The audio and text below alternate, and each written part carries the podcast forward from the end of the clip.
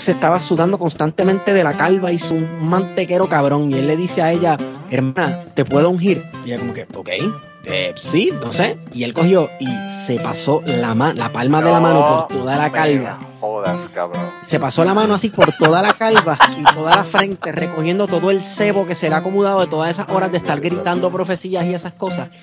Y ¡pa! todo ese sudor y ese cebo y esa asquerosidad, así le hizo. Y así fue que la ungió. Bienvenido al podcast Cucubano, número 277. Esta semana tengo una, una invitada que me contactó a través de Twitter. Como pueden hacer todos ustedes, me pueden contactar eh, y hacerme preguntas eh, que no sean indiscretas. Y las preguntas indiscretas las contesto en el podcast al público. Eh, pero anyway, ella me contactó por Twitter y nada, empezamos a hablar. Y bueno, ella tiene un apellido que, bueno, en mi opinión es uno de los apellidos más importantes del, del país, de Puerto Rico. Así que ella se llama María Elena Torresola y vamos a hablar de su apellido en un momento, pero ¿cómo estás, María Elena? Hola, bien, ¿y tú? Mira, qué bueno que me contactaste porque eh, empezamos a hablar de comida y eso es mi, tema favorito. los gordos, los gordos siempre queremos hablar de comida y, pues a mí me encanta el tema. Eh, yo, a mí, no sé, a mí me encanta cocinar porque me encanta comer. Y pues siempre... Yo pienso que comer es lo más, lo más placentero que existe en la faz de esta tierra. Sí, de, yo hubiese estado en desacuerdo hace unos años atrás, pero ahora que me he puesto viejo y ya mi... Ah, viejo no viejo. No, no, pero, pero... Somos tenemos más experiencia. Vamos a decir que la testosterona ya no rige mi vida. Antes, antes mi vida era regida por la testosterona y ya pues no tanto. Entonces ahora la comida como que ha, tomado un, un espacio más importante en mi vida. Eh, pero mira, para, para salir de del misterio del, del apellido, eh, cuéntanos eh, quién es tu abuelo y, y para salir de, de, ese tema y hablar de eso primero y después hablamos de comida. Pues mira, mi abuelo se llama Elio Torresola Rivera, es nacido en Jayuya. Él era la mano derecha de junto con muchos otros, ¿verdad? De don Pedro Rizo Campo, y fue uno de los líderes de la revuelta del 1950 en Jayuya. Él estaba, él estuvo oye, Oye, oye, en Jayuya y Utuado, no me deja Utuado. Sí, pero Mario, ok, estoy hablando de lo que él se encargó. Ah, bueno, pero pues sí, la, la, la, revuelta fue en, en muchos pueblos, no solamente en Utuado. Bueno, y, y las repercusiones llegaron hasta Estados Unidos. Sí. O sea que eso fue un problema. Yo, todos las, todo lo que Torresola está atado al Partido Nacionalista, toda la familia de mi papá, este, mi abuelo, mi tío abuelo, sus hermanos, este, todos tienen que ver con el Partido Nacionalista eh, de alguna manera u otra. Eh, en la revuelta del 50 en particular, pues mi abuelo estuvo encargado de quemar el correo, Nada más y nada menos. Nada más y nada menos, ¿verdad? Nada más y nada menos, sí. Este, eh, la madrina de mi papá era Blanca Canales, que también es una patriota puertorriqueña muy importante. Así que... ¿Y tu tío?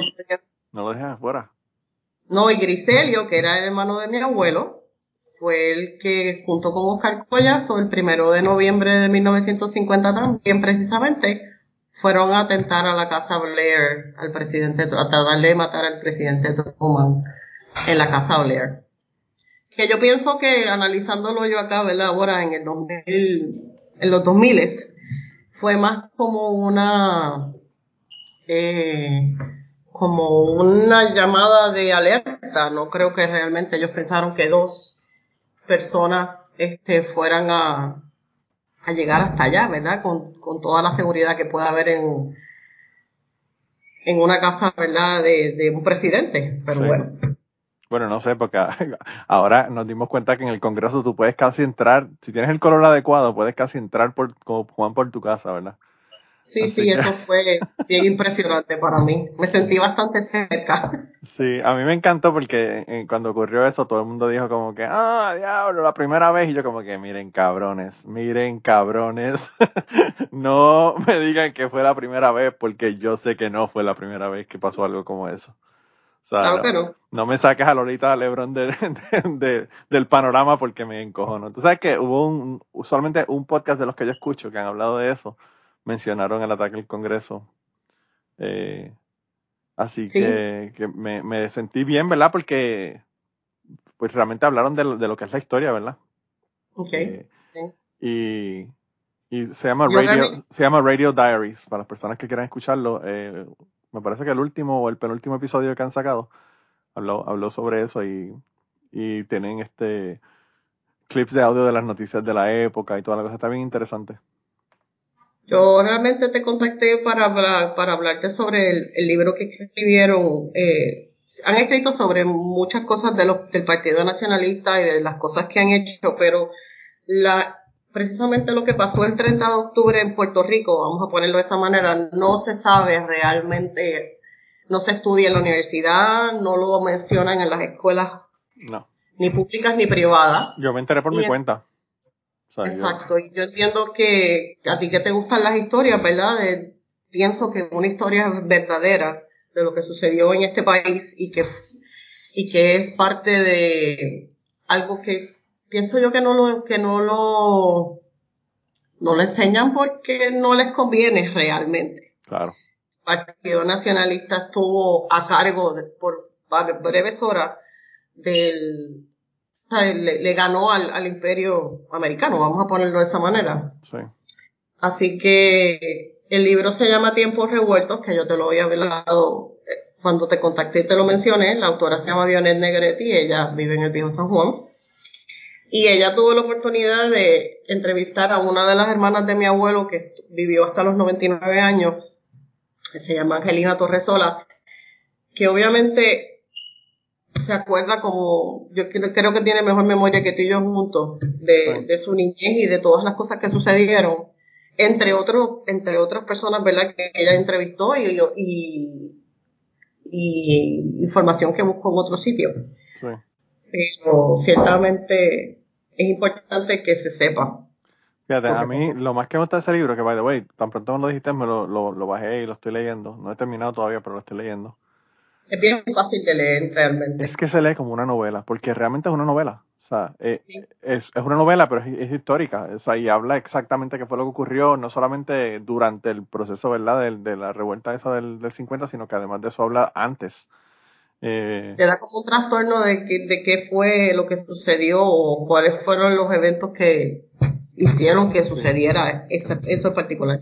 Sí, a mí de verdad que me, está gustando muchísimo y, y pues a mí me gusta la historia, pero yo pienso que para la gente que no le gusta la historia, eh, que piensan que la clase de estudios sociales y la clase de historia es un aburrimiento, se pueden leer el libro y se lo leen como si fuera Lord of the Rings, ¿verdad? Se lo leen como una novela que, que de verdad que es como bien interesante porque al principio tú ves como que cómo, van cayendo todos los todas las piezas de ese rompecabezas, ¿verdad?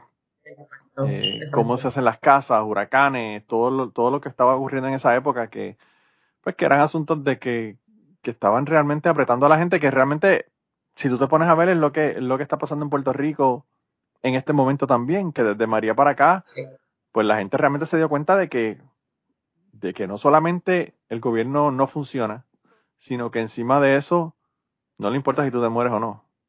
O sea, le importa un carajo. Si no es por la gente durante María, los muertos hubiesen sido 50 mil.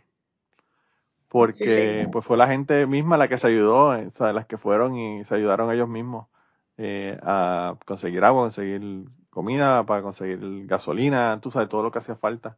Gente tirando eh, extensiones de su, de su planta para la casa del lado, tú sabes, ese tipo de cosas, porque el gobierno, realmente el gobierno brilló por su ausencia durante María. Yo creo que ellos se dieron cuenta realmente de que si nosotros no nos ponemos, tenemos que, que con que único nosotros podemos contar es con nosotros mismos. Claro. No podemos contar con nadie más. Y, y lo que está brutal de todo esto es que eh, a nosotros la, la cultura de Estados Unidos, ¿verdad? Que es súper, súper individualista, que te hacen pensar que, tú sabes, como decía mi papá, cada cual se rasca con sus propias uñas. Pues es algo que realmente no es, no es viable en una sociedad, la que sea, Puerto Rico, Estados Unidos o cualquier sociedad del mundo. Necesitamos del resto de la gente. Eh, y, en, y sobre todo en situaciones que, ¿verdad? que nos están atentando contra nuestra vida, como un desastre natural o como ese tipo de cosas que uno no, ¿verdad? no tiene control sobre ellas. Entonces, eh, pues no sé, yo pienso que eso nos hace también cuestionar cómo esa individualidad que nosotros tenemos como sociedad de hoy día, que estamos metidos en el teléfono sin hablar sin nadie, sin conocer cuál es el vecino, cómo, qué, viabilidad tiene ese, ese tipo de, de cultura y ese tipo de, sociedad, ¿verdad? Eh, Fíjate, hablando de, de, lo de conocer al vecino, yo, yo recuerdo que en Hugo, que fue uno de los, de los huracanes más fuertes también, que son, el que tengo bien, bien impregnado en mi memoria, nosotros estábamos todo el tiempo afuera bregando con los vecinos, haciendo barbecue, y ahora en María tuvimos que volver a esa, a jugar como no hay luz. Entonces era todo jugar juegos de mesa, jugar ya, sí, sí. Sacar las, briscas, sacar las briscas de nuevo que ya tenían polvo, nadie, nadie las jugaba. sin embargo, en mi familia, por ejemplo, yo creo que esa parte de los juegos de mesa y se ha mantenido como parte de nuestra tradición. Nosotros en, en algún momento, ¿verdad? Ahora mismo tenemos unas vidas bastante complicadas, sobre todo yo que tengo muy poco tiempo para compartir, pero siempre buscamos el espacio para, para jugar juegos de mesa, para hablar.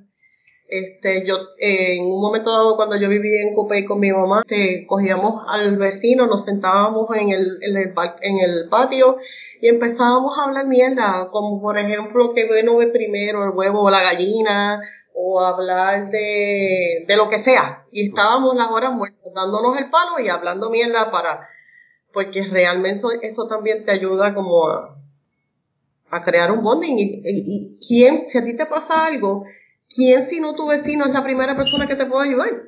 Claro.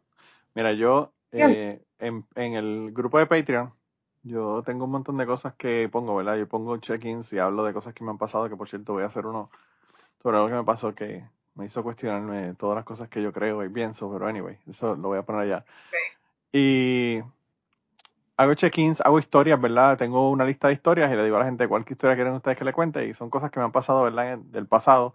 Cosas muy personales en muchos casos que yo no hablo por aquí, ¿verdad? Porque aquí escucha todo el mundo y uno no sabe, no todo el mundo, no, todo el mundo lo, no todo el mundo lo quiera uno, ¿verdad? Pero hay gente que escuchan para joder. Hay gente que escuchan para joder. Eso te lo aseguro. Hay gente que escuchan para joder. Eh, Yo creo que de eso, de eso hay de todo en, en, en todos lados. En la vida ni de cocina también es lo mismo. Después hablamos de eso, pero así mismo en todos lados. Sí, te dicen, ay, déjame probar ese plato tan lindo. Y después dicen, diablo, esa porquería tan mala que está horrible. ¿A quién se le ocurre pues poner tal cosa con tal otra cosa? aunque te guste, aunque la persona le haya realmente gustado por joder, te van a decir, Ah, eso todavía ah, es peor. Eso, eso todavía es peor. O le falta pimienta, o está crudo, o está duro, o lo que sea. Por ser el, el, el Simon de, de, la cocina, ¿verdad? El, el, el, el Simon. El, sí, el Ramsey. Ramsey, que es el que siempre está todo criticando. Sí. Eh, pero anyway, uh, yo allá en, en Patreon eh, además de eso, yo he puesto un montón de conversaciones de mi, de mi hermana con mi tía y con primos de nosotros que se sientan en el balcón de la casa en Utuado a hablar y hacer cuentos. Y tengo dos, dos podcasts que hice allá sobre mi, mi bisabuelo, el abuelo de mi abuelo paterno. Digo, el papá, de, el papá de mi abuelo paterno. Y mano, o sea, eh, el tipo, el tipo era tremendito, ¿verdad? El tipo, aparte de que tenía... Era como medio, Don Juan. Sí, sí, sí, el tipo era... el tipo era tremenda cosa. Pero anyway, el caso es que esas conversaciones que tú dices, pues mi hermana, yo no sé si es porque escucha cucubana y le dio, le dio piquiña de escuchar historias, o si es porque piensa que son súper interesantes y me las quiere enviar para el podcast y ella siempre está pensando que yo puedo usar ese tipo de cosas. Pero me ha enviado muchísimas cosas y, y a mí me encanta porque es como sentarme y estar allí con mi familia y después la gente de Patreon me manda mensajes y me dicen, diablo, vete para el carajo. Como que no pueden ni creer las cosas que están diciendo mis tías, tú sabes.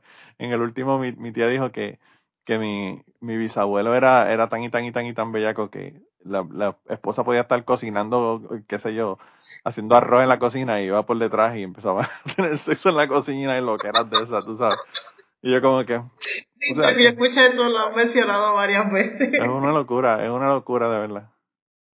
Eh, pero pues, esa, esa es la familia. Pero nada, yo quería comentar sobre tu, eh, tu historia familiar, ¿verdad? Porque obviamente, como tú dices, Torresola es un apellido que cuando uno lo dice uno sabe la gente que sabe, sabe, ¿verdad? Porque hay mucha gente que no sabe lo Exacto. que pasa. Exacto. lo gracioso es que yo he escuchado, ¿y ese apellido de dónde es? Personas que son puertorriqueñas que... ¿Y ese apellido de dónde es? Que yo nunca lo he escuchado y eso a mí me pone tan furiosa. Pero no te sientas mal con ello. No es por darme el guille de, de, de, lo que pueda significar mi apellido, sino que eso es parte de la historia de este país. Y eso es lo que te digo, que como no se enseña, como no se habla, pues entonces la gente no sabe. Sí, sí, es un lío por, por el asunto de que, como tú dices, es como una historia que nos están privando a nosotros mismos de tenerla. Y entonces, como tú puedes sentir orgullo, o como tú puedes sentirte parte de, o como tú puedes darte cuenta de que nosotros podemos hacer lo que nosotros queremos hacer, ¿verdad? Si no nos enseñan de que nosotros hemos hecho cosas, ¿verdad? Eh, es como, es casi criminal el asunto de, de, la historia y cómo la han bloqueado para que la gente tenga acceso a ella, ¿verdad? Eh, y entonces, pues obviamente, como aquí me escucha Esteban de Plan de Contingencia, Iguario y toda esta gente, no quiero que el Torresola se quede así en el aire, para que me digan, canta normal, tú no sabes que esa mujer es, nieta, tú sabes, ese tipo de cosas. Pues para eso aclaré todo lo del apellido. Aparte de que tengo pendiente, y yo espero que se dé, una conversación con tu papá sobre todo esto. Sí, ya él me dijo que sí, ya él me dijo que sí, estoy esperando que, que buscamos hacer el espacio para poderse, y yo quiero estar presente, por supuesto, para escuchar, porque no me lo voy a perder. Ah, no, y si quieres meter la cuchara, también puedes meter la cuchara. Las anécdotas de mi papá, de, de obviamente los cuentos de, porque mi abuelo cayó preso cuando mi papá tenía nueve años. Sí.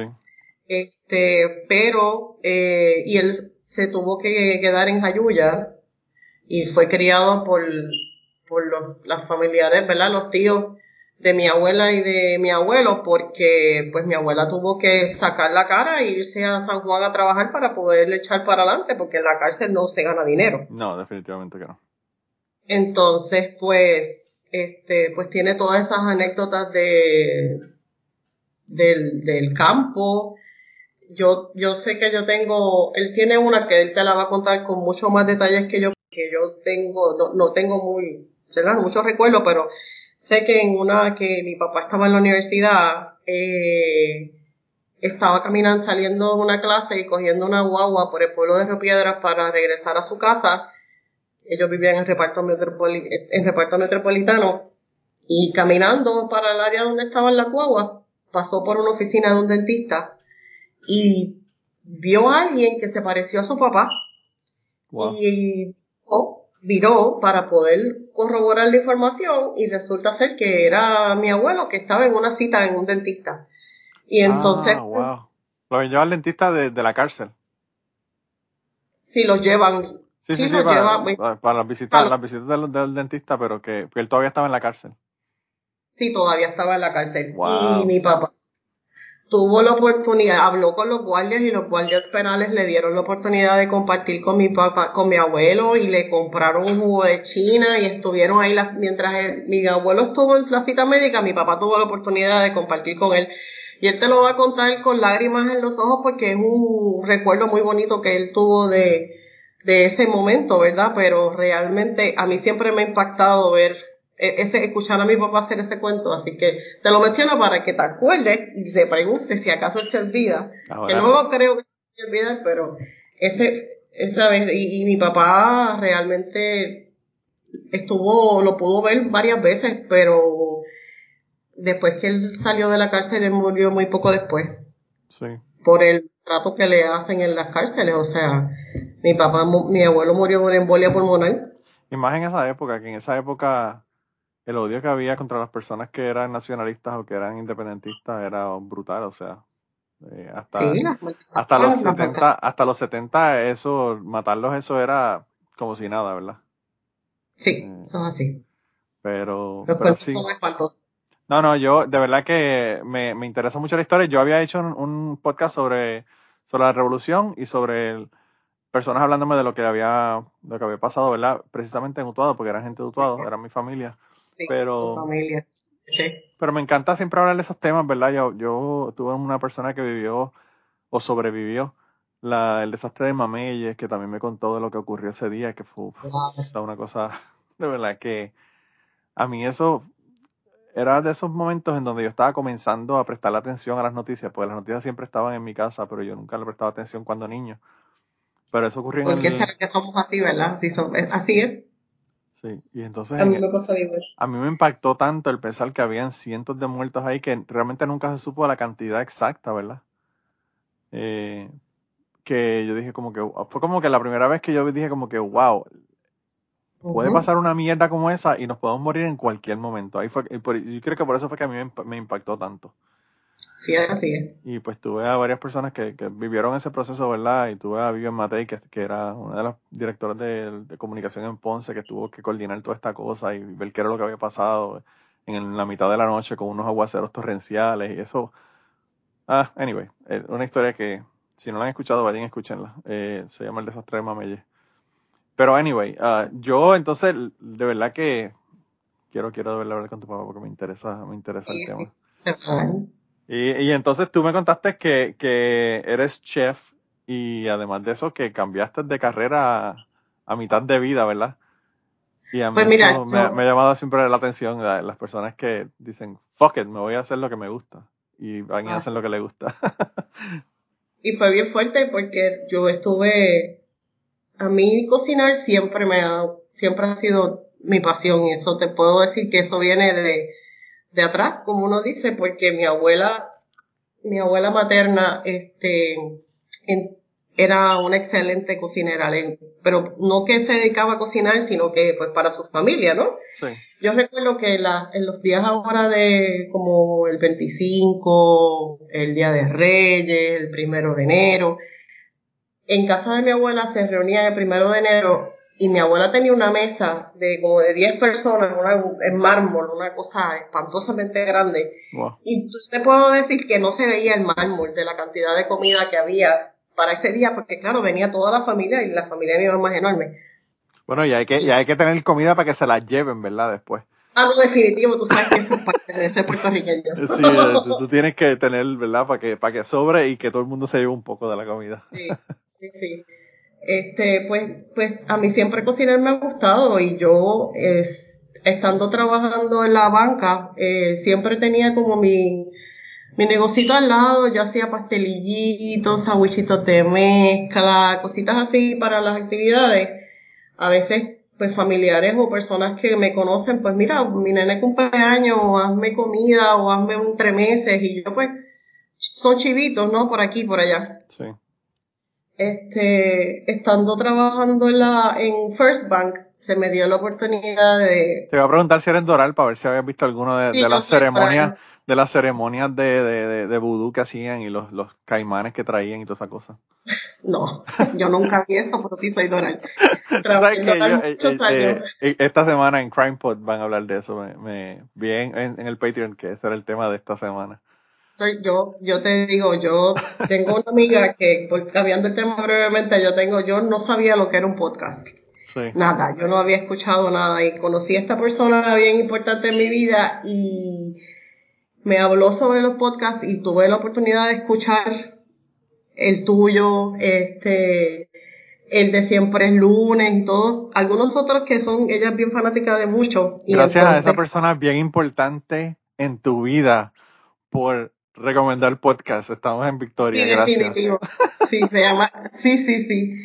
A Clarimar, de verdad, este, y entonces pues, Clarimar suena como a, como a novela. Clarimar. ella no le gusta que le digan Clarimar, Clari, Clari, Ahora me va, ahora me va, ahora me va a odiar y dejar de escuchar el podcast. Pues. No, no. Yo recuerdo que el primero que yo escuché fue el que tú tienes los, como que los cortos siempre cuando tú empiezas, el, el, el que estaba hablando de, el que estaba dando el sermón que se cogió el cebo Ay, y que eso, eso fue. Esteban. Esteban de plan de contingencia que me contó eso yo no puedo ni creerlo. Qué cosa más loca. Ese fue el primero que yo escuché. Con el cebo, como decía, con el, todo el sudor y el cebo. yo, casi lo veía cuando él me lo contó. Estaba trabajando en First Bank y el, en el trabajo de mi mamá había un, una señora que llevaba almuerzo y se fue. Y mi mamá me dice, oye María Elena, este, la persona que hace los almuerzos allí en, en, el trabajo se fue y están buscando a alguien para que haga almuerzo. Y mi vena de querer tener mi propio negocio y de querer este cocinar, me dijo, bueno, pues hizo una propuesta, se la entregué a la al dueño de la compañía y me dijo, pues ok. Y yo así bien bella renuncié al, banco con las puertas abiertas, o sea, pues yo soy bien profesional, no es como que ah, no, claro, yo, yo renuncié al banco y entonces me fui a hacer eso en mi casa porque yo no tenía un local ni nada. Ellos me regalaron una estufa industrial de gas, entre otras cosas, y yo me encargué de, yo le llevaba almuerzo de lunes a viernes. De hecho, al principio era desayuno y almuerzo, pero era demasiado sacrificado y, y entonces me quedé solamente con los almuerzos. Claro, pero eso es un montón de trabajo para una sola persona, está brutal. Y lo hacía yo sola, eso era lo que te iba a comentar ahora, yo lo hacía sola, yo dormía ocho horas a la semana, para que tengas más o menos una idea. De lunes a viernes yo dormía como ocho horas, porque yo mi nena tenía 10 años en ese momento. Este, yo tenía que estudiar con ella, bregar con las cosas de ella, porque sigue siendo mi responsabilidad. Mi mamá me ayudó mucho, pero. No, y todo lo de la casa tuyo, o sea, tienes que comer tú, lavar, planchar, este, todo lo que tengas que hacer, ¿verdad? Bueno, planchar no, pero todo lo demás sí. Ah, pues planchar no ha sido mi, mi don, definitivamente. Eso, eso yo lo digo porque como soy un viejo, ya la gente no plancha. No, no, no, yo no, no, yo no soy. La gente se, se inventaron, se inventaron eh, telas nuevas para no tener que planchar.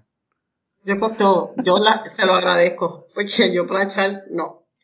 Bueno, anyway, la cosa es que yo, me, me, mi día empezaba cerca de las 4 de la mañana a empezar a cocinar, porque yo hacía dos menús como para de 50 a 60 personas más o menos. Diablo. Yo hacía dos menús, dos arroces, o sea, dos carnes dos arroces, ensalada, bla, bla, bla. por la mañana cuando Carla se, Carla se llama mi hija, cuando Carla se levantaba, pues tenía que hacerle desayuno y prepararla para ir a la escuela, mi mamá la llevaba, yo me iba a Bayamón.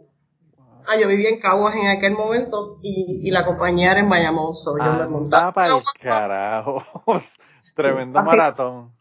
Así Ya yo a las 10 de la mañana tenía que estar en, en Bayamón montada con, con todas las cosas para, para regar con lo de la venta de los almuerzos. A las 2 de la tarde yo salía de allí, de Bayamón, iba a Cupey a buscar a mi hija a la escuela. Tenía que ir al supermercado a comprar, porque siempre te hace falta algo. Llegaba del, del supermercado a estudiar con la nena lo que fuera, dejarla ready, que mami vergara con ella entonces en lo demás, y yo seguía terminando la cocina, haciendo el prep para lo próximo que, para el próximo día. Así que ya tú sabes. cuando, yo no, cuando uno tiene restaurantes o hace ese tipo de cosas, uno no tiene vida, porque es como tú dices, uno cuando está bregando con la comida, está bregando con la comida, y cuando no, está preparando para bregar con la comida el otro día. O sea, es como que, wow. Exactamente, exactamente. Yo me acuerdo que los viernes Carla me decía, mami, vamos para el cine. Y yo, pues dale, vamos para el cine. yo a mitad de película yo estaba roncando porque no, ¿sabes? no había energía. Sí. No había energía. Wow. Este, nada, yo hice eso Después por... dice que porque hay tantos chefs que se me de cocaína. Dios mío, gracias a Dios, fuera del alcohol no, no he bregado con ninguna otra. Yo lo digo porque, yo lo digo porque en una entrevista Anthony Bourdain eh, sí dijo eso. Y eh, eh, heroína, que yo no entiendo, porque la heroína lo que hace es lo contrario, ¿verdad? Pero pues. Eh, bueno, yo te puedo decir que las personas que yo he conocido en, este, en esta industria usan mucho la marihuana medicinal porque, pues, por algún motivo que todavía yo no lo conozco, le funciona. Hmm. Yo, yo pensaría que, que, hace lo contrario también, que te baja las revoluciones. Bueno, yo recientemente aprendí que hay dos tipos de, como que dos tipos, hay una que, que es para relajarte como para dormir, y hay otra que te pone un poco más hyper. Ah.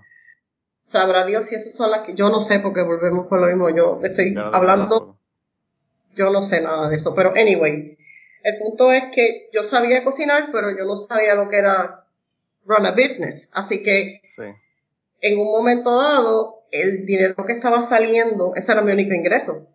y en un momento dado, el, el dinero que estaba saliendo era para hacer más compras y para mantener el negocio, pero no para pagar las deudas. Yo tenía que pagar mi carro, yo tenía que pagar la luz y el agua, porque estaba en casa de mami, pero yo era la que estaba gastando. Claro. Así que me quité y volví a, la banca. Por muchos años más trabajé en Doral, eh, muchos, muchos años, esa fue mi escuela. Eh, en lo que tiene que ver con... a cocinar cocodrilo, caimán. No. Fíjate, ahí yo aprendí, ahí ahí yo aprendí que yo pienso que también me ayudó mucho a crecer como ser humano. Yo estaba trabajando en un departamento que se llama Loss Mitigation. Loss Mitigation, no sé si lo has escuchado, es un es, son las personas que ayudan a los clientes a tratar de salvar sus casas eh, o salir de ellas, porque eh, están las dos alternativas, ¿no? Y ahí fue donde yo, yo me acuerdo que mi primer cliente, cuando a mí me tocó a trabajar en esto, eh, el primer cliente que a mí me tocó entrevistar fue una señora que estaba con su hija de, tenía, qué sé yo, 18, 19 años y se estaba chupando el dedo. Oh, wow. Porque ella encontró a su papá colgado de su, de una correa, una corbata, yo realmente no me acuerdo de los detalles, y la señora me dijo a mí que cuando le verificaron el teléfono, la última llamada que tenía era de un cobrador de Doral. O sea, ya tú sabes que eso a mí, yo creo que eso fue como, he echado un, un balde de agua fría por encima y me, me explotó la burbuja en la que yo estaba viviendo y no estaba clara de, de, de, de las cosas que estaban pasando alrededor mío. Sí. Fue bien, bien impresionante. Estas son las historias que la gente no sabe y uno piensa que, ah, ¿por qué cogió la casa si no puede pagarla? O tú sabes, ese tipo de mierda que la gente dice, ¿verdad? Los, los, capitalistas estos rajatabla.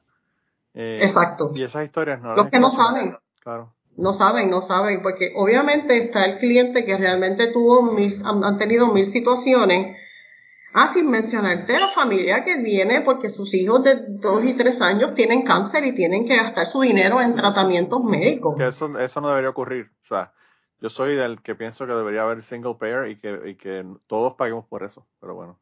Definitivo, concuerdo contigo. Pero entonces también está el que se quiere, el ganso que quiere aprovecharse de las situaciones de los demás y de las oportunidades para, para pero realmente... Los Donald Trump de la vida que hacen cinco, cinco este, capítulos siete y, y, y, termina el, el, pueblo pagándole sus problemas este, de negocio, ¿verdad? Sí, exactamente, exactamente. Así que ese tiempo realmente me, me, me, yo me, a mí me encantaba lo que yo hacía, pero llegó un momento dado en que yo estaba burnt out. Ah, yo estuve en Doral hasta el último día, hasta el día en que el FDIC lo cerró y que lo, lo cogió Banco Popular. By the way, para las personas que no sepan cuál es el chiste que yo estoy haciendo de lo de los caimanes, es que en el Doral, eh, yo no sé si todo el tiempo, pero al final, en esa época de que lo iban a cerrar y toda la cosa ese banco, aparentemente llevaban eh, embabalado y hacían exantería y llevaban, eh, supuestamente hubo una ceremonia que llevaron hasta un caimán para hacer una ceremonia para que o sea que, nunca eso hizo. De eso, de eso, porque hay mucha gente que me escucha que son de Guatemala y dicen que carajo está hablando este de un caimán y toda la mierda. Ese es el asunto del caimán, el chiste de, de, por qué yo digo eso. Y, y me imagino que en, en Crime por Puerto Rico esta semana vayan allá y quizás él hable algo de eso, ¿verdad? Porque él habla de un asesinato de uno de los de Durán. Eh, sí, yo lo conocí, eso es, era con él yo trabajaba mano a mano las ventas cortas, se llaman short sales. Ah, sí. Eh, yo tenía que, yo tenía que presentar mi caso para, porque ningún short sale se aprobaba sin la firma de él. Sí. Y yo me tenía que ir de tú a tú con él para defender los casos de, de, de los short sales y de las entregas, porque obviamente el banco coge una pérdida, ¿no? Sí. En, en los préstamos federales no, porque los préstamos federales, básicamente, eh, como está garantizado, pues realmente el, el, el, banco no pierde realmente tanto, pero en los préstamos de cartera y los de inversionistas, pues Yo me tenía que ir de tú a tú con él para tratar y es, es un ser humano, era un ser humano espectacular. Espectacular. Lo lloramos muchísimo porque realmente era un ser humano tremendo. Sí, eh, de verdad que sí. Eso fue como que un lío bien raro. O sea, y, y, el problema es que en las noticias lo que más le daban énfasis era el sensacionalismo, ¿verdad?, del asunto. Como siempre, como eh, siempre. Como siempre, tú sabes. Eh, hablan, dicen, este tipo hace 20 años vio un chupacabra y lo que te hablan es que el tipo vio el chupacabra, no del tipo que era con su familia ni nada, ¿sabes?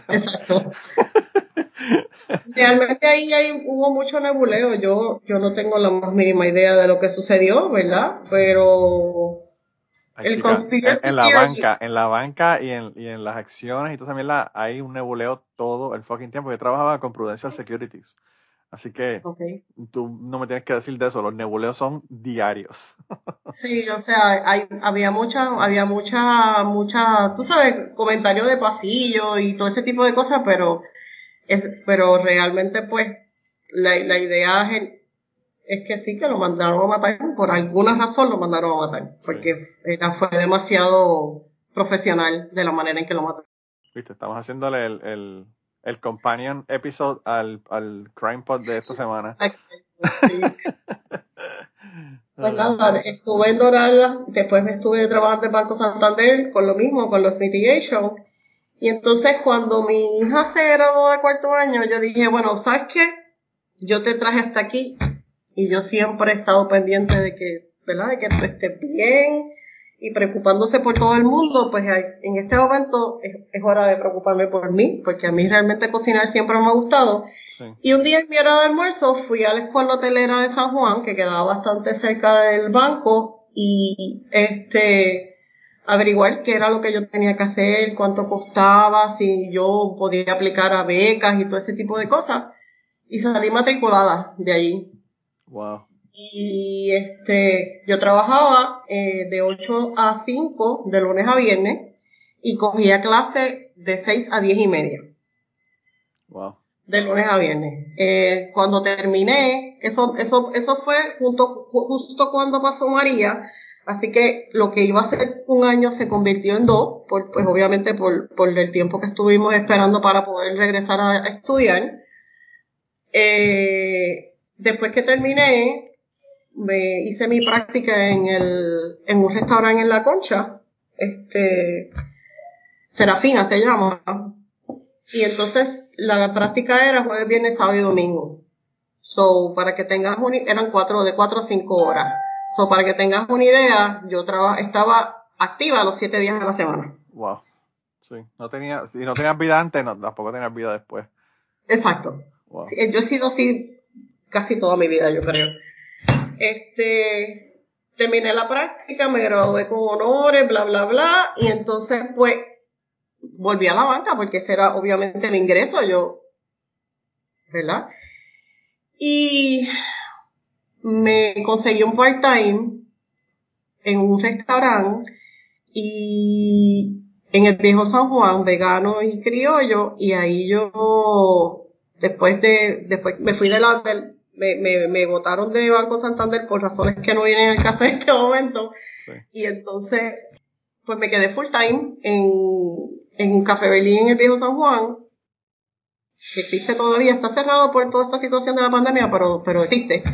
Y de ahí para, y no he vuelto atrás.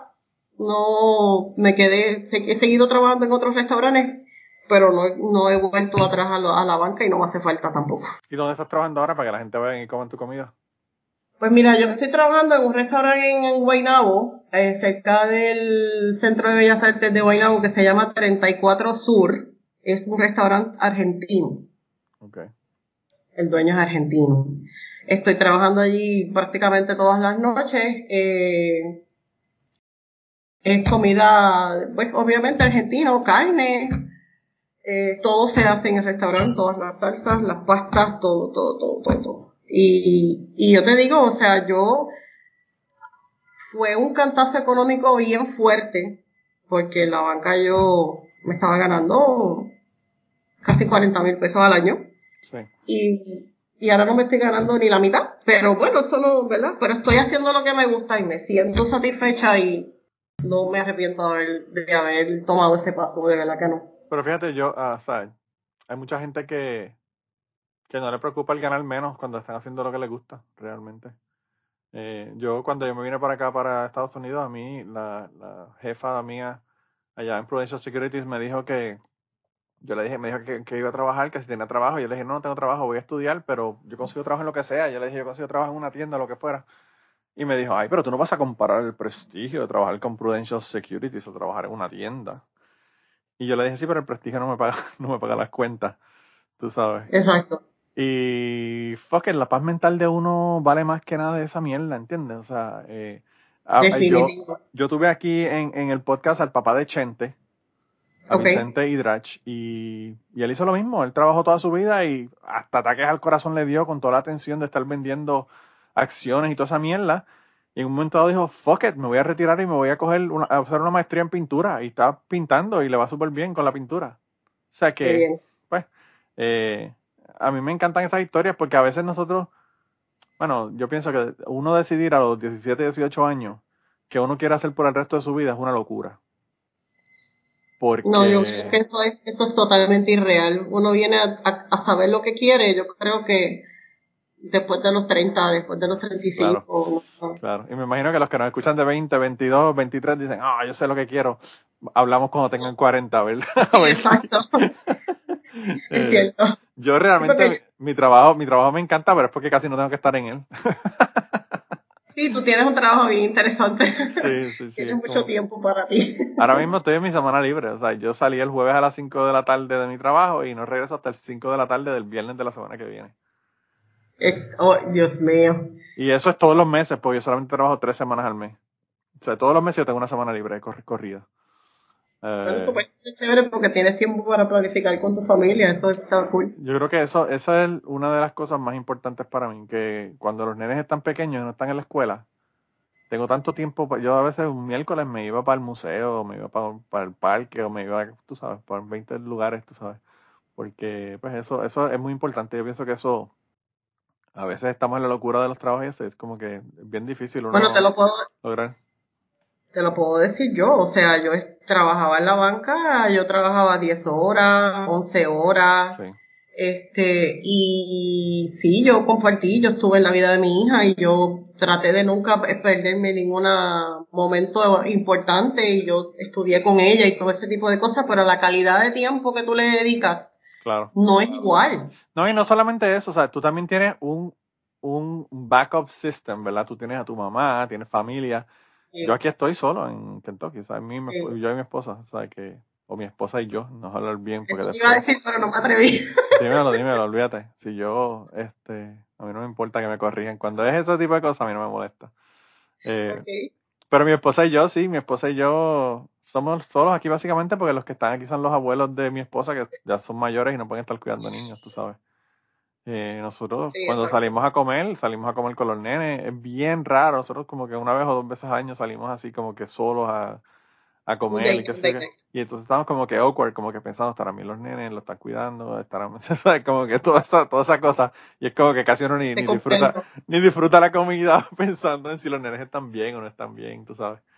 Pero, pero con nenes chiquitos y a lo mejor en ese momento, ahora mismo es parte, pero es importante, te lo digo, vuelvo y te lo digo yo de por experiencia que no dejes ese, de tener por lo menos un day night, aunque lo tengas en la casa, siempre búscate ese espacio. Sí, yo ahora lo que estoy pensando es empezar a, salir para lugares, ¿verdad? Yo ya con la pandemia estoy harto del asunto, tan pronto me ponga la vacuna voy a empezar a decirle a mi esposa, vámonos para el carajo porque ¿sabes? trabajar no puede ser lo único que uno hace. Yo digo, tú sabes, tú dices que mi trabajo es exitoso y yo casi no trabajo y tengo una semana al mes libre, pero el final del año pasado fue súper intenso porque pues un muchacho hablando de dejar trabajo para uno, para uno hacer lo que uno quiere, ¿verdad? El chamaco dejó ese trabajo de, la planta, de químico, que haciendo lo que yo hago, para irse a tocar música.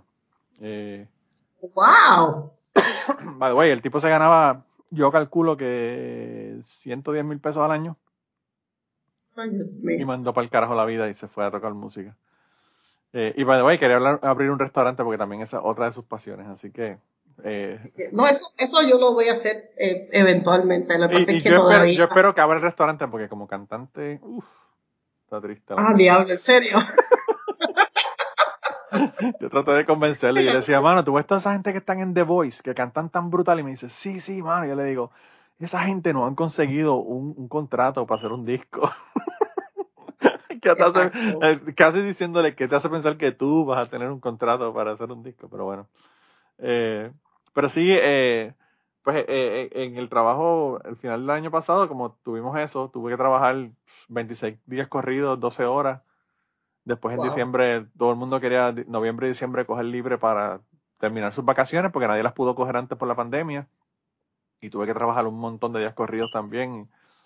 Y entonces, pues, tú sabes, como que Navidad no puede ser trabajar uno todo el tiempo, ¿verdad? Uno tiene que también coger sus días libres.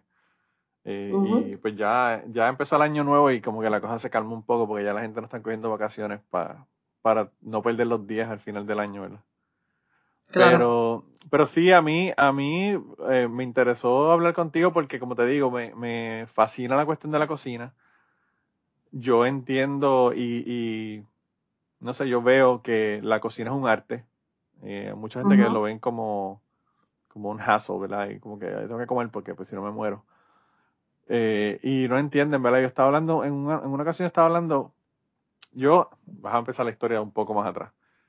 Cuando yo me estaba divorciando de mi ex esposa, Ok. nosotros hicimos unas reservaciones para irnos a comer en, en Chicago. Y nosotros íbamos a ir a dos restaurantes. El restaurante True en Chicago, que es un restaurante súper famoso. Yo no sé si está abierto todavía o no. Eh, y el otro restaurante que íbamos a ir era ir al restaurante de Charlie Trotters. Yo no sé si tú sabes quién es él, pero es un, él, él ya murió. Él es un chef Sí, murió. sí. que en esos, en esos, en esos años que yo fui, él estaba, era uno de los top five chefs de los Estados Unidos. Y tenía tres restaurantes, tenía uno en Chicago, uno en LA y uno en Nueva York. O sea, era una cosa como que brutal. Y yo quería ir Y ahí. yo hice el, research cuando me hablaste de, del este, por WhatsApp, me, me puse a buscar información y él salió en una de mis películas favoritas también. Él hizo un cameo Ah, sí. en My Best Friend's Wedding. Oh, sí. wow, no sabía. Esa parte no lo sabía, Sí. fíjate. Bueno, anyway, el caso es que él eh, tenía un restaurante en Chicago que era como que supuestamente, según ellos, la puta hostia. Y yo dije, Chicago me queda siete horas y nos fuimos. Y cogimos, compramos los, los boletos y después de eso, que compramos los boletos para la comida, porque lo que hicimos fue que está- íbamos a estar en el kitchen table. Tampoco era ir a comer al restaurante, sino que íbamos a estar ahí en la cocina comiendo con el chef preparándonos. Pues el caso fue que yo fui allá, ¿verdad? Y entonces eh, eh, los compañeros de nosotros, era otra pareja, los, los, los jefes de mi, de mi esposa en ese momento, y ella y yo, ¿verdad? Éramos nosotros cuatro. Y entonces ellos en ese momento nos dijeron, ok, ustedes se están divorciando, ¿todavía quieren hacer el viaje o cancelamos?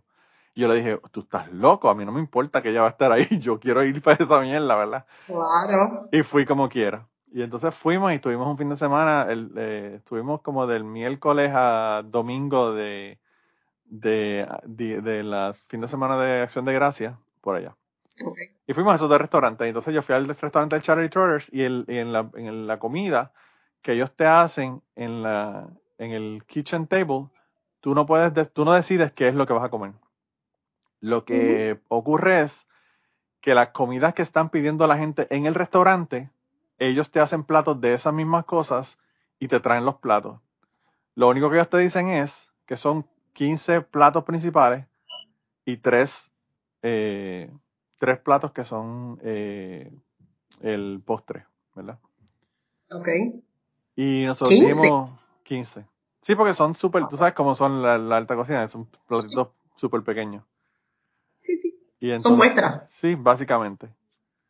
Y nosotros fuimos y hicimos esa mierda. Entonces, pues yo le comenté, estaba comentando mi trabajo, estaban diciendo que un tipo que, ay, que si yo fui a un restaurante y súper caro, pero no fuimos porque para el carajo era el aniversario con mi esposa de 25 años y yo quería ir y qué sé yo. Y yo le dije, mira, mano, o sea, a veces el dinero eh, no paga la experiencia que uno tiene, ¿verdad? Con las, con las comidas. Yo les a veces vale la pena no comprarse una comida que vale la pena y uno dice, guau, para el carajo, me voy a gastar estos chavos, pero me los voy a disfrutar. Y entonces, eh, pues el tipo me dijo, sí, sí, era súper caro, que sí, que sí, que yo les dije, yo he ido a, Como que él no me, o sea, me lo estaba diciendo como, fui a un restaurante súper caro y Sí, sí, sí. Echárselas, pues, echándoselas básicamente. Y yo le dije, sí, yo he ido, yo, yo le dije, yo fui al, hace unos años fui al restaurante de Charlie Trotters y le dije, y no solamente fui al restaurante de Charlie Trotters, sino que ya no puedo ir porque se murió, o sea que la, la experiencia que tuve es única. Y entonces, Mm. eh, Que vale más, honestamente. claro, y entonces él me dice, sí, muchacho, a mí me costó como 50 dólares el plato. y yo le dije como que, mano, 50 dólares el plato, eso es Ruth Chris, ¿verdad? Exacto, exacto. Y entonces él me, él me dice, oh, pero ¿y cuánto, cuánto tú crees que va a ser una comida cara? Entonces yo, si- casi sin querer decirle, le dije, pues yo fui al restaurante Charlie Trotters y a nosotros nos costó 800 dólares. Y entonces él me dice, 800 dólares por una comida. ¿Qué- ¿Con quién tú fuiste? Y yo le dije, habíamos cuatro.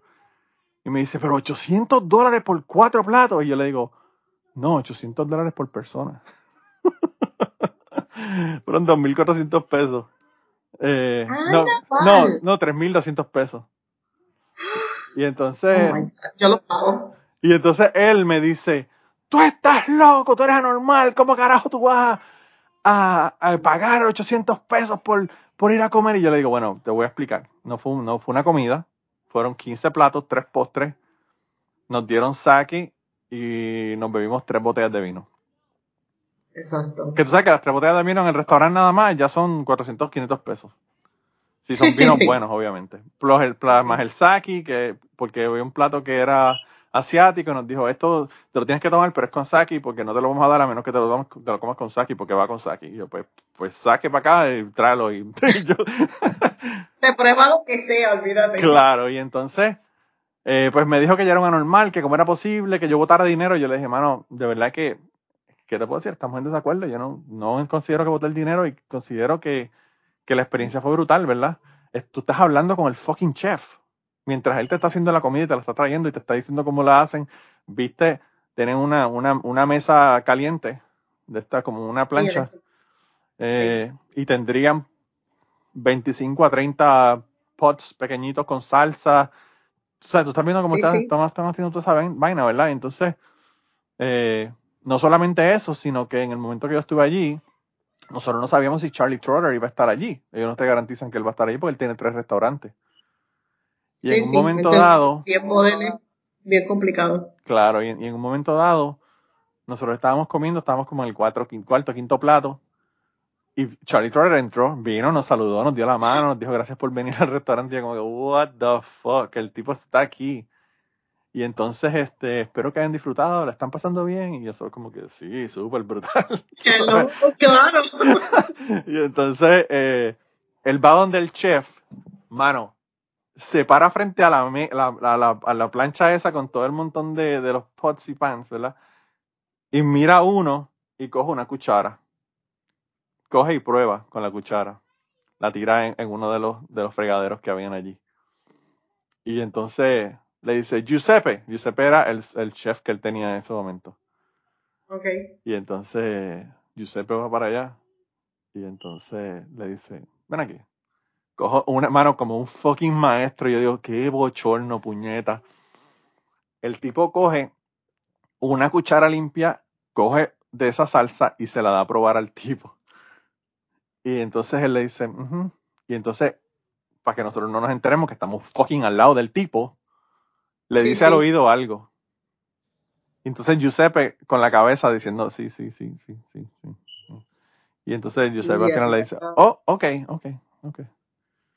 Y entonces cogió, tiró la, la cuchara en el fregadero y siguió caminando para atrás de la cocina y dije, esto es lo que una comida de nalgas se, se ve en la alta cocina. Nadie grita, nadie dice nada, solamente como que prueba esta mierda y dime si esto se supone que sepa así. Tú sabes, como que anda por el Bueno, yo, te carajo. puedo, yo te puedo decir que él hizo eso porque ustedes estaban allí, porque yo he visto otras cosas. O sea, yo he visto, yo, yo, yo cojo el, si, si fuera, ¿verdad? En el ambiente de, de trabajo sin personas adentro, clientes, Sí. yo cojo la salsa y la tiro al zafacón. Y es la nueva. pues él, él, me imagino Eso, que... eso hubiera sido quizás lo que normalmente hubiese sucedido. que probablemente, claro. Pero, hermano, fue tan, tan y tan brutal porque él, él solamente miró. Hay 25 ollas pequeñitas con la- todas las, las salsas y la pendeja. Y yo no sé por qué puñeta, él escogió esa. Quizás vio el color diferente. No sé qué carajo fue lo que vio en ella. Pudo haber cogió- sido el color. O puede haber olor. sido random, o puede haber sido un, Ah. un random sample, ¿verdad? También. Y entonces la probó y como que, ay, puñeta, tú sabes. Y entonces fue allá y le dijo al tipo al oído y el oído como que, oh, ok, ok, alright. Tú sabes, pero relax. y yo como que anda para el carajo. Eh, pero nada, conocimos al tipo y de verdad que la pasamos brutal. Ah, Después, después al final nos dijeron que si queríamos ir a la, a la cava de vinos que tenían en, en, el, en el restaurante. Y nosotros le dijimos que sí. Y entonces el, el edificio tenía dos pisos, el restaurante tenía dos pisos y tenía un sótano. Y el sótano de allí era una cava de vinos. Y Wow. era, mano, de verdad que era una cosa, eran como, imagínate, yo no sé si tú has ido, pero la biblioteca Facundo Hueso de la universidad, Ah, imagínate, claro, sí. imagínate tres estantes de libros, pero de vino. Eh, y entonces, Wow, qué experiencia, me has dejado bruta. Pues el tipo- mío, el- el tipo nos lleva allí y entonces tenía un stand de madera ahí adentro con tres botellas de vino. Y entonces me dice, mira esta botella, y nos saca una botella de vino y nos las enseña. La botella, la, la, la etiqueta de la botella de vino se veía todo jodida. Como de estos papeles de pergamino viejo bien dañados, de los papeles que usan de los Sí, piratas, sí, sí. los piratas para, para las películas, para hacerte un mapa de pirata, algo así. Así era lo que parecía. Y entonces es- escrita Wow. a mano, hecha a mano. No era, no era impre- impresa. Y entonces yo miré el, la, la botella de vino y el muchacho me dice, ah, mira, esta botella, eh, yo, porque yo le pregunté, yo le dije, ¿cuál es la botella más cara de vino que tú tienes aquí?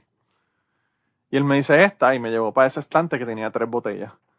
Y entonces yo fui y le, la, fui allá y, y nos enseñó la botella, él la saca, una de las tres botellas, me la enseña, y yo la veo sin tocarla. yo no quise tocarla. Le Sí, digo, no, no, no, no, ni por carajo. le digo, ¿cuánto vale esa botella? Y me dice 28 mil dólares. Y yo Oh le God. digo, y yo le digo, me dice, "To- che, mírala para que la vea, como para, para que viera el fucking label. Y yo le digo, mano, yo no me atrevo a tocarla porque yo tengo que hacer un préstamo para pagar por esa botella si se rompe. y el muchacho se empezó a reír, ¿verdad? Y la botella era de principios de siglo, de principios del siglo XX. Eh, Wow. y tenían tres. Y entonces yo pienso, mierda, tres botellas de 28 mil pesos. Yo no me imagino la cantidad de dinero que tenían en vinos allí nada más, ¿verdad? Y entonces claro, yo, le pregun- yo le pregunto, yo le digo, oye, ¿y, quién compra una botella de vino como esta, verdad? O sea, ¿qué, qué cliente tú vienes, eh, tú tienes, vienes aquí que te compró una botella de vino como esta? Y el tipo me dijo, bueno, la última botella de esta la compró Michael Jordan cuando vino al restaurante. Y yo como que, Oh my- ok. Ok. Con razón, esta gente, Ya. después que hacen los millones, no tienen chavos, no tienen chavos porque lo botan en botellas de vino de 28 mil pesos. Bueno, yo no sé si yo gastaría 28 mil pesos en una botella de vino, pero ciertamente esa experiencia yo lo hubiera pagado también. O sea, yo pienso que la comida no tiene precio. No, no, no, no, no. Yo, yo te digo, a mí me fascina ir a comer afuera. Yo, ¿verdad? Yo sé cocinar, gracias a Dios tuve la habilidad desde chiquita Sí, de cocinar y eso está fabuloso y, y quise estudiar para poder, ¿verdad? Este, hacerlo con mejor precisión y si en algún momento de, mi vida futura yo monto un restaurante, pues para tener los conocimientos correctos. claro. No, y no solamente Pero- eso, sino que también tiene, o sea, la cuestión, cuando tú vas a hacerlo profesionalmente, incluye, como tú dices, la cuestión económica de costos y todo lo demás. O sea, cuando el tipo me dijo a mí de que yo estaba loco por gastar 800 pesos en una, en una comida, yo Sí. le dije, mano, o sea, tú puedes decir eso, pero el tipo, el tipo, tres o cuatro de los platos tenían trufa y el tipo tiene una trufa del tamaño de un softball. Cuando, yo le dije, ¿cuánto tú crees que cuesta eso? Sí, sí, sí, no, las trufas son carísimas. Y yo le, yo le dije, esa trufa tiene que haber sido 300, 400 dólares que le costó esa trufa y te la está poniendo en tu plato y está bien que son shavings de la trufa y la mierda, pero, o sea, todo tiene un costo también, ¿verdad? O sea, es la- lo que nos estaban dando no era, no eran McRibs. Claro. Era- Yo tuve la oportunidad de trabajar en un restaurante que se llama Ariel, que queda en el Marriott de Santurce, Sí. de Miramar.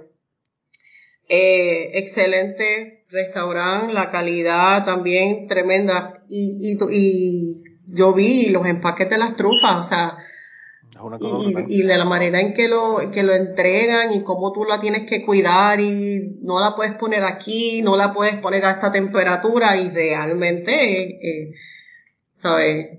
La comida no tiene precio, no, o sea, no importa, no importa donde, lo que sea. Yo voy mucho a comer afuera para, primero porque me gusta comer Sí. y segundo pues para, para probar. Y eso a mí me ayuda en, a- en- en ideas.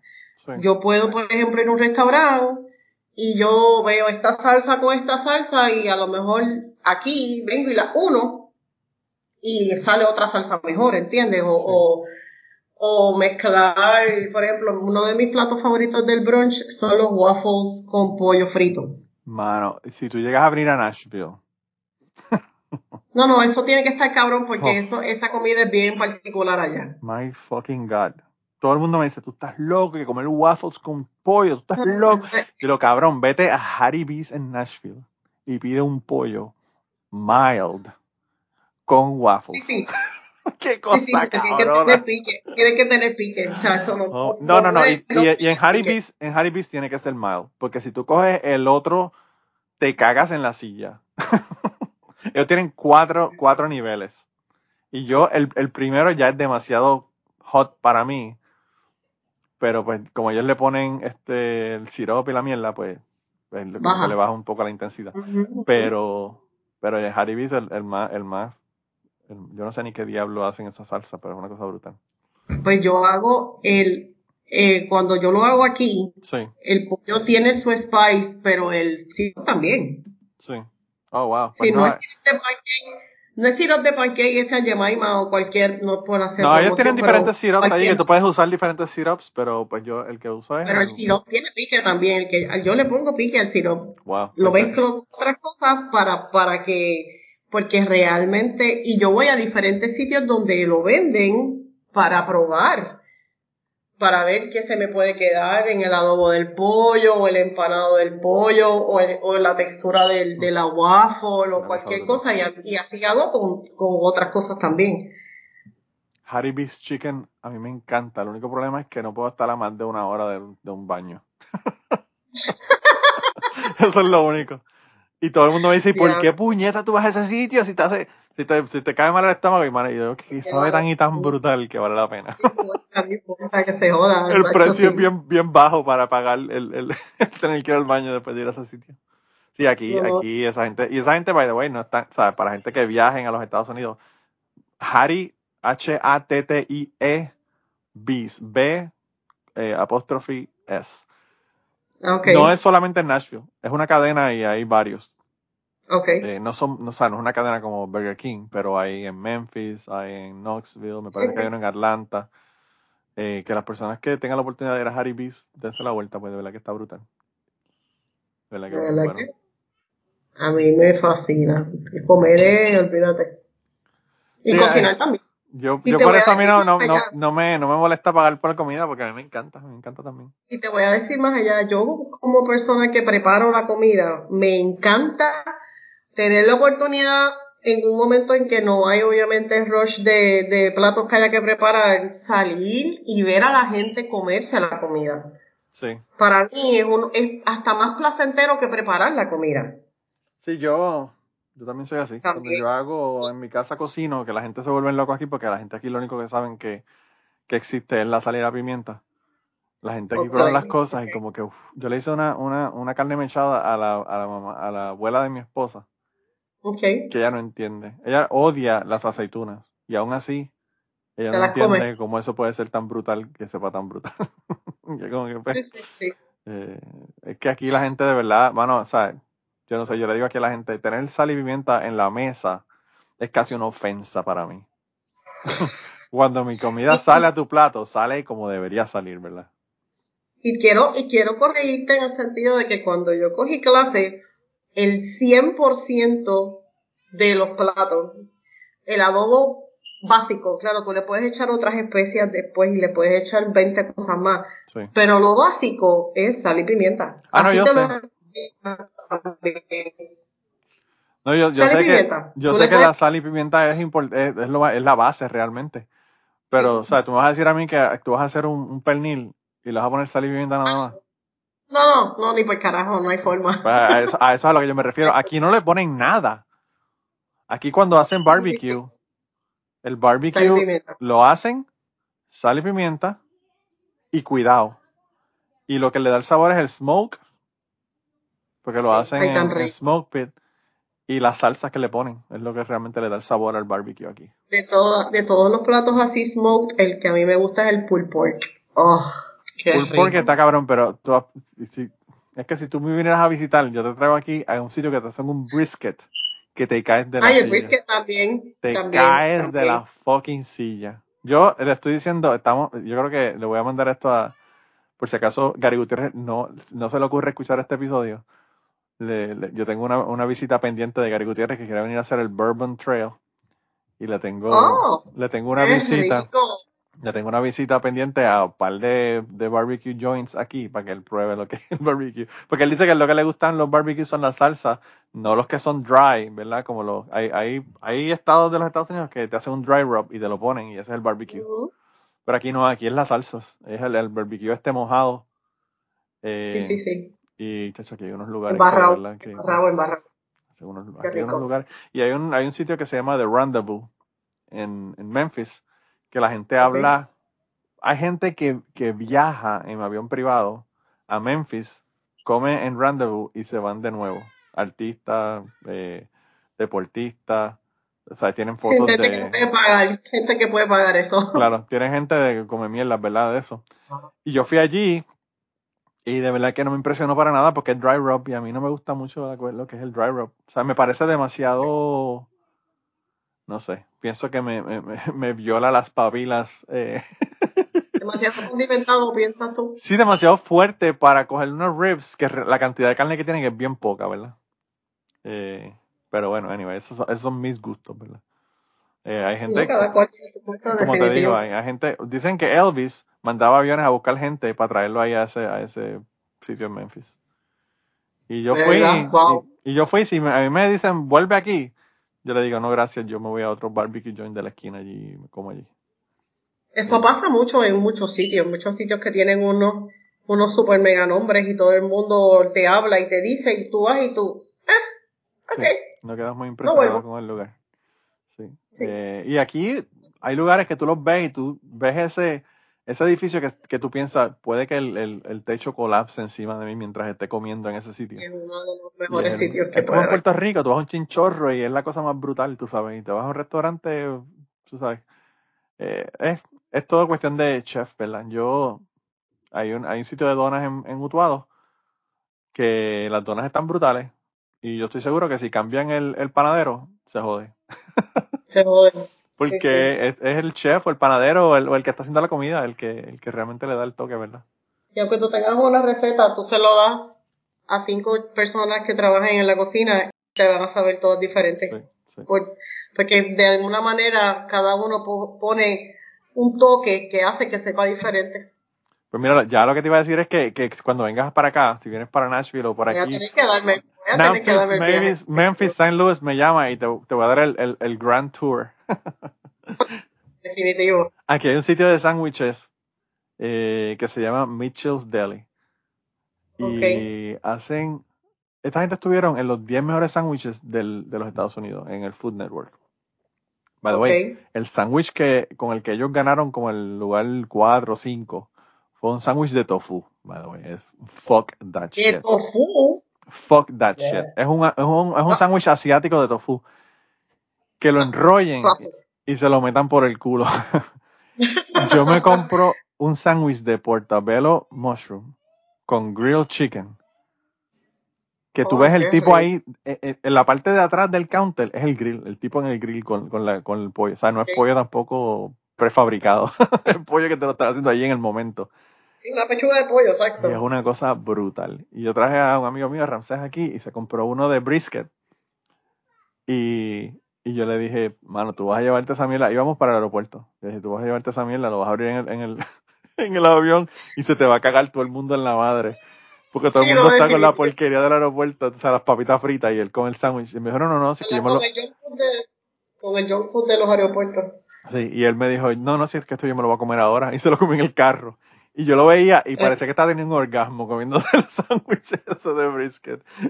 Eso, y yo, por ejemplo, si yo veo eso como, como, como persona que cocino, a mí eso me, me, me mata. Me fascina ver a la gente gozarse lo que tú haces. Sí, sí, a mí me Y me gusta hablar con ellos también. Yo salgo de vez en cuando y cómo está la comida. Y lo- ayer, ayer no, antes de ayer precisamente me pasó que dos personas, el jueves, dos- en los jueves en, en 34 Sur es noche de risotto. Tenemos Oh tres tipos de risotto. Uf, Y entonces, pues, dos clientes me hicieron salir para, porque querían felicitarme, porque les encantó y no sé qué. Y eso realmente te llena. sí, Y vale la pena las horas de sacrificio y las horas de poco sueño y el sudar y todo ese tipo de cosas. Cuando tú recibes un complemento o un halago de esa manera, vale la pena, de verdad. Pues mira, yo cuando vaya para Puerto Rico, te prometo que voy a ir al restaurante para que me hagas el risotto. ¿De qué es el risotto que tú El haces? Hay tres risotos. Hay risotto de pecorino romano, eh, que si no sabes lo que es, pues es parecido al parmesano, pero es mejor. Mejor, que, mejor que el asiago. Es riquísimo. Ok. Tengo uno de Portobelo precisamente, que te escuché que estabas Oh, hablando de. Portobelo, My God. y este uno de marisco. El de marisco tiene pulpo, camarones, calamares, mero, eh, mussels, viera. Espérate, todo lo que hay de mariscos me en encanta el, que, me en encanta el- que usaste la palabra vieras. Es una palabra bien española que la gente en Puerto Rico no, no usa. Son scallops, para quien no Sí, sepa lo sí, que sí. son Todo vieras. el mundo dice scallops. me encanta porque Sí. eh, yo lo aprendí en un libro de, realmente de cocina española. Yo no sabía qué carajo eran las vieras hasta que vieras, vieras de San Pedro se llamaba el plato. Y yo como que viera, ¿qué carajo es eso? Y cuando veo la foto digo, ah, esos son fucking scallops. Los scallops. Y yo aprendí realmente a usar vieras en el restaurante porque yo siempre he dicho scallops. Sí, sí, en, Siempre. en Puerto Rico todo el mundo usa scallop. Es como el brócoli. Todo el mundo dice brócoli en Puerto Exacto. Rico. No dicen brécoli. Sí, sí. Pero anyway, eh, voy que entonces a probar el risotto tuyo. Te lo prometo que voy a darme la vuelta por allá. Aunque Ah, tenga, aunque tenga dale. que ir a Guaynabo City, que eso es, ahí uno tiene que tener cuidado porque ahí violan gente hasta en la alcaldía, ¿verdad? Pero eso para las personas que no están escuchando de Guatemala, había un alcalde violador allá también. Ya lo sacaron para el carajo, pero había un alcalde violador. Bueno, eso, yo no sé, yo pienso que de, de Barrio Herrero a la 15 un paso de, de hostigador a violador es, es- es bien poco lo que, lo que falta, pero anyway. Eh, voy a darme la vuelta para allá para probar tu risotto. Yo, eh, el mejor risotto de mi vida, yo me lo, me lo comí, me lo comí en True en ese viaje que fui allá a Chicago, que me comí un Ok. risotto, un risotto de langosta, que mira si está cabrón, que te trajeron el plato de risotto y la olla, por si acaso quieres más, que te los ampes también. ¿En serio? En serio. En un restaurante que tú vas con fucking traje, que tú no puedes entrar si no tienes traje y corbata. Ok, ok.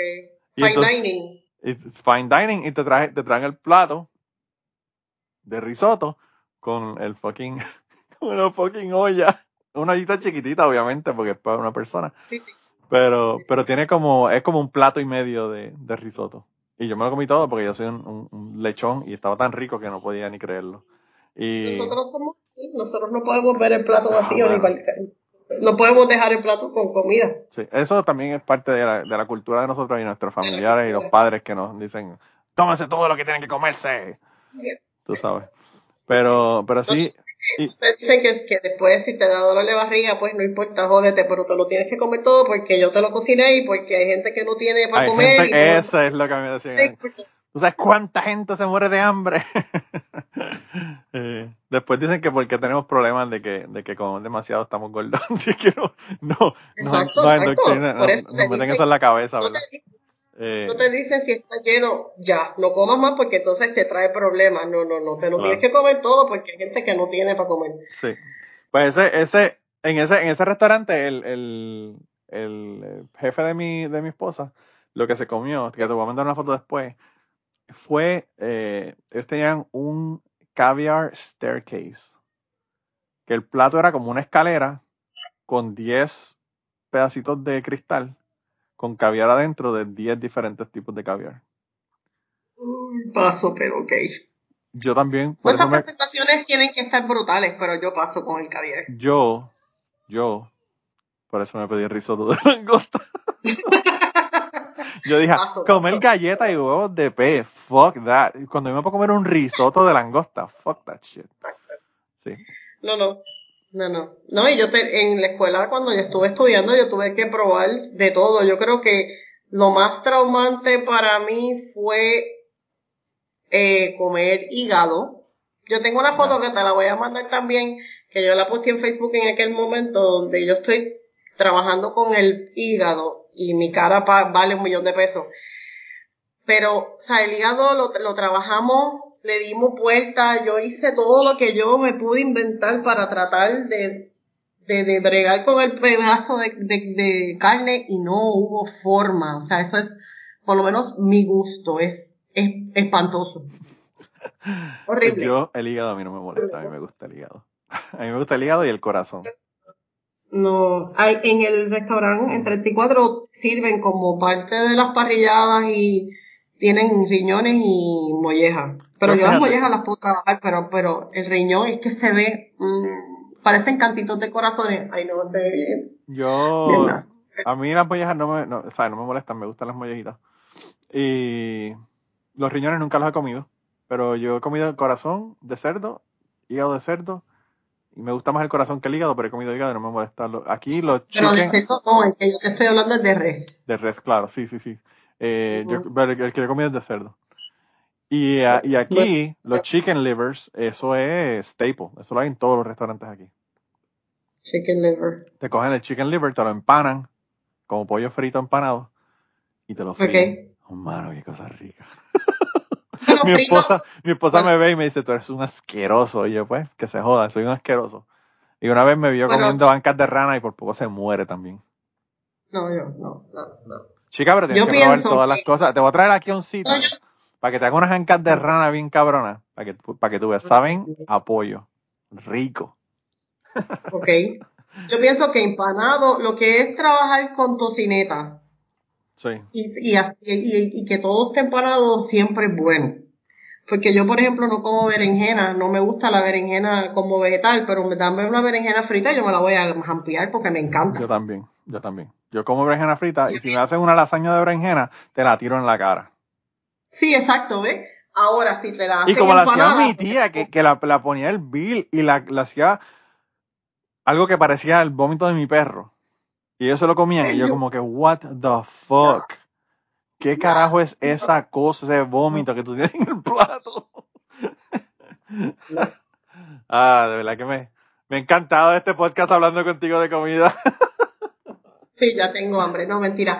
El, eh, por ejemplo, hice una vez un risotto de gandules con arañitas de plátano. Eh, diablo. También hice uno de longaniza de cerdo con amarillo hago otro, esos son, esos yo, yo tengo tres que siempre son como que los que siempre voy a hacer los jueves y ahí siempre me invento otro. Cuando tengo la oportunidad, pues me invento otro. Hice uno de, de pollo, churrasco y chorizo. Parrillero. Oh, wow. Riquísimo también. Quiero, tengo un par de recetas ahí de, quiero trabajar uno de calabaza que todavía no lo he traído, pero estoy en el proceso. Lo voy a practicar aquí primero para, para verla porque no voy a ir a hacer el ridículo. Así que lo voy a, lo estoy practicando para hacerlo. Y este, y el de, me han hablado tanto del de langosta que estoy seriamente considerando hacer uno también. Pues checate el de langosta y cuando lo perfecciones bien cabrón, voy a ir a comerlo para que, para que me pruebes que cocinas mejor que el chef de True. y, con, langosta, y con langosta probablemente, con, langosta boricua, porque tú sabes que allá probablemente la de Chicago era Main Lobster. Exacto. No, no, tiene que ser la de aquí. Chica, tengo, tenía tantas preguntas para este podcast y, ya llegamos casi al final y, no te pregunté ninguna, la, mitad de ellas, ¿verdad? Pero pues. Eh, To be continued, entonces, otro día. Pues sí, tenemos que hacerlo definitivamente, tenemos que hacer otro. Y lo que te quería preguntar era de fusiones, de comida criolla con platos de otros países, todo ese tipo de cosas, pero eso lo hablamos en otro podcast. Eh, y, y, nada, de verdad que como te digo, me encantó hablar contigo. Vamos a hacer la segunda parte de, de, la, de la comida. verdad que... Y tú que estás preocupada al principio, que no sabía, oh, y ahora estoy preocupada, mira, para que tú veas. La que tengas que hablarte de comida y, te relajas. No, no, es que eso es lo mío. Después que tú me hables de comida, yo soy feliz. Yo puedo estar horas muertas hablando de comida y de cocina y de recetas. Y un día de esto nos inventamos un espacio y yo te hago ahí algo que se pueda trabajar en, en, en una hora, hora y media, porque para tus oyentes, a ver si, si eso te interesa. Sí, sí, claro, claro que me interesa, claro que me interesa. No, y la conversación de comida la vamos a seguir aparte, ¿verdad? Eh, así que el resto de la gente se la van a perder voy a ponerle un pedazo de una conversación interesante que tuvimos al principio en Patreon, así que pueden allá ir a ver esa otra parte de la conversación si no les pareció que tenía suficiente tiempo contigo. Y de verdad, gracias por contactarme y gracias por ponerme en contacto con tu papá porque me interesa también esa otra entrevista. Así que de verdad que fue un éxito brutal. Y al resto de la gente que no me han contactado porque piensan, ah, que yo no sé de qué voy a hablar o no tengo ninguna historia de tener sexo con mi tía ni nada de esas cosas, no podemos hablar de comida también. Aquí se habla de todo. Así que. Gracias eh, a ti por la oportunidad y, de verdad que fue bien interesante y, y, te deseo mucho éxito y me encantan los temas que traes y las conversaciones con las diferentes personas de otros países también, las personas que, que, lo que he podido escuchar y de verdad que bien chévere. Bueno, pues de verdad que sabes que esta es tu casa cuando quieras volver y cuando quieras mandarme recetas ya tú tienes mi WhatsApp, así que me las envías y yo las hago acá. O por lo menos trato, ¿verdad? Yo te sigo martirizando con las fotos primero y después te, me convences y te mando la receta. Ah, pues sí, perfecto. Yo te voy a mandar una que conseguí de, tres leches para que tú la hagas y me digas si ese no es el mejor tres leches de la pues vida. De la vida. Ah, pues dale, dale. Eh, que de un libro de Ina Garten. Ina Garten, ok, yo sé quién es. Pues esa, mujer, esa mujer, si yo la veo, yo le doy un beso por esa receta del, del tres leches. Porque yo hice como 25 recetas de tres leches y yo decía, ¿qué carajo es esto? Hasta que esa mujer, yo vi ese libro con el tres leches en la portada. Y yo dije, eh, vamos a tratarlo. Eh, lo vi en Sam's el libro. Dije, eh, 20 pesos, que se joda, lo compro 20 pesos.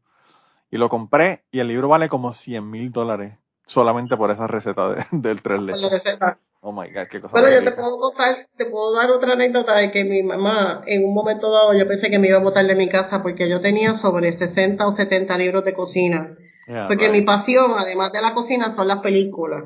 Sí. Y entonces, yo tengo, todavía están por ahí, que me, acuerdo que Clary me dijo, en estos días me dijo, ¿para qué tú quieres tantas películas si ahora todo está digital? Pero yo tengo sobre 500 películas aquí ahora mismo guardadas en una caja, porque no tengo espacio para ponerlas. Pero en un momento dado, yo decía, si, si yo compro otro libro de cocina, mi mamá me va a matar. porque, pero realmente tú tienes tú aprendes tanto y tú puedes coger tantas ideas claro. de, libros de cocina que, que a mí me fascina. yo veo un libro de cocina y me, me, me, me, late la vena para comprármelo porque es, otra cosa. Yo soy, yo soy así, yo estaba hasta suscrito a la revista Cooks. Eh, ok.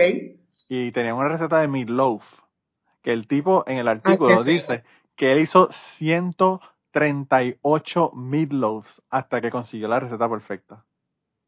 Exacto, sí, siempre hay espacio para mejorarla y perfeccionarla. Y el truco era ponerle sausage y ponerle una, la carne tiene que ser 85-15, bueno, un montón, o sea, él, trató con miles de combinaciones de diferentes tipos de cantidades de grasa, cantidades de sausage, hasta que logró la receta y de verdad que la receta estaba brutal. Así que, Eso me pasó con el hamburger. Ese me pasó con el hamburger. Yo tuve la, me atreví dentro de mi, cuando estaba estudiando, me atreví a participar en una competencia que hubo aquí en Puerto Rico eh, hace unos años atrás. Eh, se llama Caribbean Food Championships lo, en el centro de convenciones. Y estuve practicando prácticamente un año y medio para, en la, en la categoría de hamburgers, que fue la que yo decidí participar. Sí y yo compré todo tipo de carne, todo tipo de carne hasta que logré conseguir la que yo entendía que, que era la que tenía que usar para participar. Y, y no, no, no gané, el, pan lo hice yo from scratch también. Yo oh, hice un pan de cebolla y un pan de cebolla y, y especias, este, que me quedó riquísimo. Y no, no llegué al nivel que yo quería llegar porque las personas que ganaron hicieron el hamburger en barbecue y eso no hay quien le gane. O sea, el hamburger de barbecue ah, no se le puede parar al lado a uno de, de sartén. Claro. Pero yo en aquel momento vivía en un condominio y no podía practicar en, un barbecue porque no me lo permite el, no me lo permitía en el condominio. Pero realmente eh, entiendo lo que lo que él quiere decir con eso porque tú tienes que seguir buscando, buscando, buscando hasta que llega a donde tú quieres, que llega a la perfección que tú entiendes que merece ese plato. No, y, que un porcentaje diferente en la carne puede darle un sabor completamente diferente, ¿verdad? Y mezclar carne, mezclar, o sea, un hamburger con carne de cerdo, chorizo y carne de res, ah, no, no puede ser igual que uno de carne molida sola. Claro. Aunque tenga 85. Aquí hay un sitio que se llama Firehouse, que son como tres o cuatro, es una cadena pero local, y los hamburgues lo hacen, le ponen bacon dentro. Sea, mezclan el bacon dentro de la carne. Pero anyway, tenemos que dejar de seguir hablando de comida porque estamos aquí hasta mañana. de verdad. Así no, que. que material para tres podcasts, tú tenías toda la razón. Ah, no, eso yo estoy seguro. Y, te mandé los temas y, llegamos como a dos de los seis o siete, cinco cosas que te dije que te iba a hablar. Pero anyway, nada, volvemos, volvemos. Tú sabes que eso a mí te llamo de nuevo y volvemos y hacemos otro, otro podcast. Pero de verdad, gracias, gracias por darte la vuelta por aquí. Igual, igual, y gracias por la invitación y saludos a todo el mundo. Y, y, y de verdad, que si me permites decir que a las personas que te están escuchando no tengan miedo de buscar lo que les gusta, porque la paz mental, o sea, como yo me siento ahora, como yo, a mí me encantó trabajar en la banca y yo me lo gocé y aprendí muchísimo y crecí como ser humano y todo ese tipo de cosas, pero la paz que yo siento ahora y la tranquilidad de hacer lo que realmente me gusta no tiene precio, de verdad. Yo creo que ese, si, nos vamos a quedar con un mensaje, con ese mensaje es que no, nos tenemos que quedar realmente. Eh, hacer lo que a uno le gusta es, es lo que hace la diferencia realmente. Definitivamente que sí. Bueno, pues nada, y el resto de la gente, la semana que viene eh, seguimos la conversación, así que eh, sintonicen la semana que viene, denle share, díganle a su tía, a su familia y a sus amistades que estamos aquí. Y nada, nos vemos entonces en una semana. Y antes de terminar esta semana, queremos darle las gracias a las personas que nos han ayudado con el podcast. Raúl Arnaiz nos hizo el logo y a Raúl eh, sus trabajos los consiguen en homedecomic.com. Así que dense la vuelta por allá y chequen los trabajos de, Raúl que están brutales. Y la canción del podcast la canta Maida Belén con Rafaelín en la guitarra y Kike Domenech en el 4. Y eh, queremos dar las gracias también a ellos por haber permitido que nosotros usáramos la canción para el podcast. Si te gusta el podcast y quieres apoyarnos en el podcast, puedes ir a la página de Patreon de nosotros, que es patreon.com slash cucubano y ahí puedes hacer aportaciones para el podcast y además de las personas que aporten eh, ahí para el podcast, le vamos a tener material adicional que no va a estar incluido en el podcast dentro de la página de Patreon. Así que dense la vuelta por allá y chequenlo.